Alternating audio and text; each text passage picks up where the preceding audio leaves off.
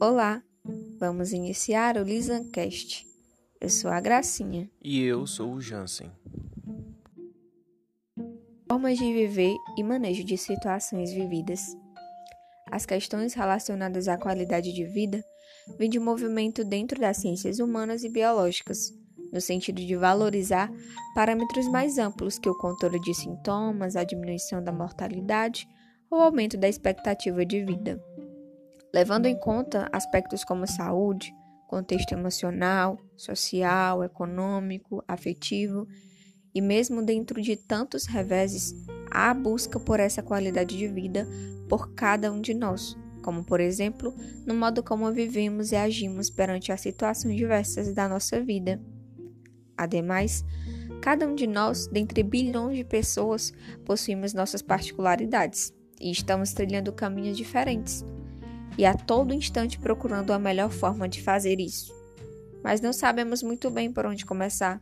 Mas o passo mais difícil a ser dado é a busca por se conhecer melhor, conhecer os próprios gostos, conhecer o que amamos fazer, praticar exercícios físicos, alimentação equilibrada, identificar que tipos de relações nos fazem bem, conhecer nossas emoções e reações perante as situações diversas, conhecer pontos fracos possíveis talentos, alinhar seus valores às suas atitudes, criar vínculos sociais.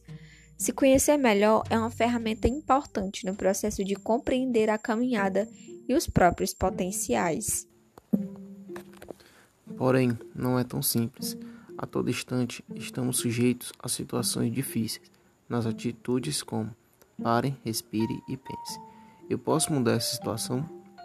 Por exemplo, você tem um jantar à noite, mas começa a chover e você fica irritado. Nessa situação, o ideal é parar e refletir que você não tem o controle da chuva. Então tome um chocolate quente e aproveite a chuva lá fora. Pare, respire e tente analisar a situação por outro ângulo. No exemplo da chuva, você parou e olhou o problema por outro ângulo, que em momentos de dor e raiva ficam escondidos meio às emoções procure fazer outra coisa.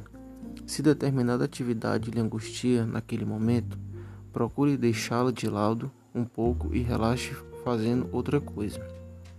Tente dormir bem e praticar exercícios físicos. E neste contexto difícil da pandemia e aulas online, como fazer para controlar a ansiedade e o estresse? Tente organizar um cronograma da sua rotina, deixando seus compromissos mais organizados e visando tempo para atividades de lazer. Procure expressar e aliviar suas tensões de alguma forma, escrevendo, pitando, lendo, ouvindo música, cuidando de plantinhas, dançando, conversando com alguém e etc. Aprender técnicas de respiração, fazer terapia e praticar atividades físicas.